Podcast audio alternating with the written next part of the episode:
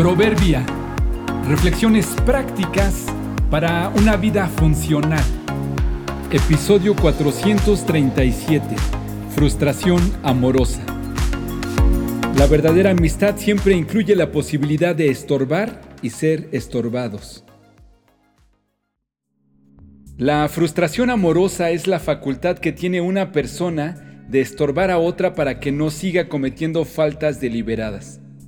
Sabemos que cada cabeza es un mundo y que todos tenemos perspectivas diferentes de la vida, así como cada uno es libre de tomar sus propias decisiones.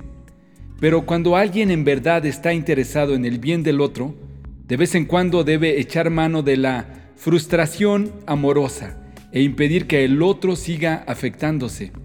Aquí unos ejemplos para clarificar.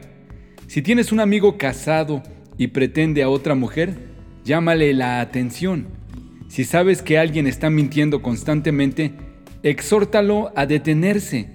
Si tienes una amiga que siempre habla mal de otras, señálale su falta.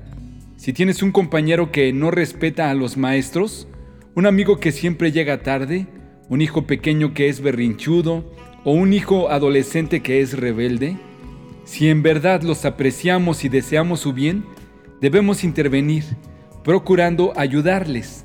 Nadie puede cambiar a nadie y no podemos obligarles a cambiar porque a nuestro juicio lo que hacen está equivocado, pero sí podemos estorbarles.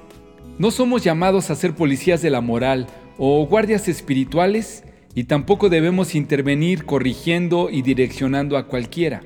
No, de ninguna manera deberíamos hacerlo con todo el mundo, pero con nuestros allegados, con nuestros hijos, con nuestros amigos, sí, por favor.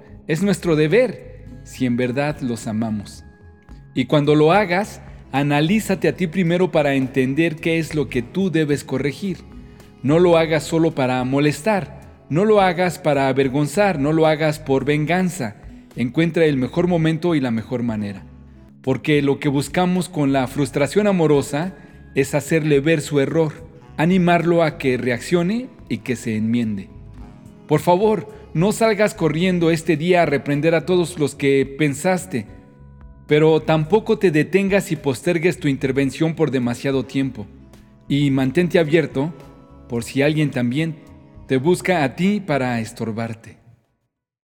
Si alguno fuere sorprendido en alguna falta, vosotros que sois espirituales, restauradle con espíritu de mansedumbre, considerándote a ti mismo, no sea que tú también seas tentado. Gálatas 6, 1.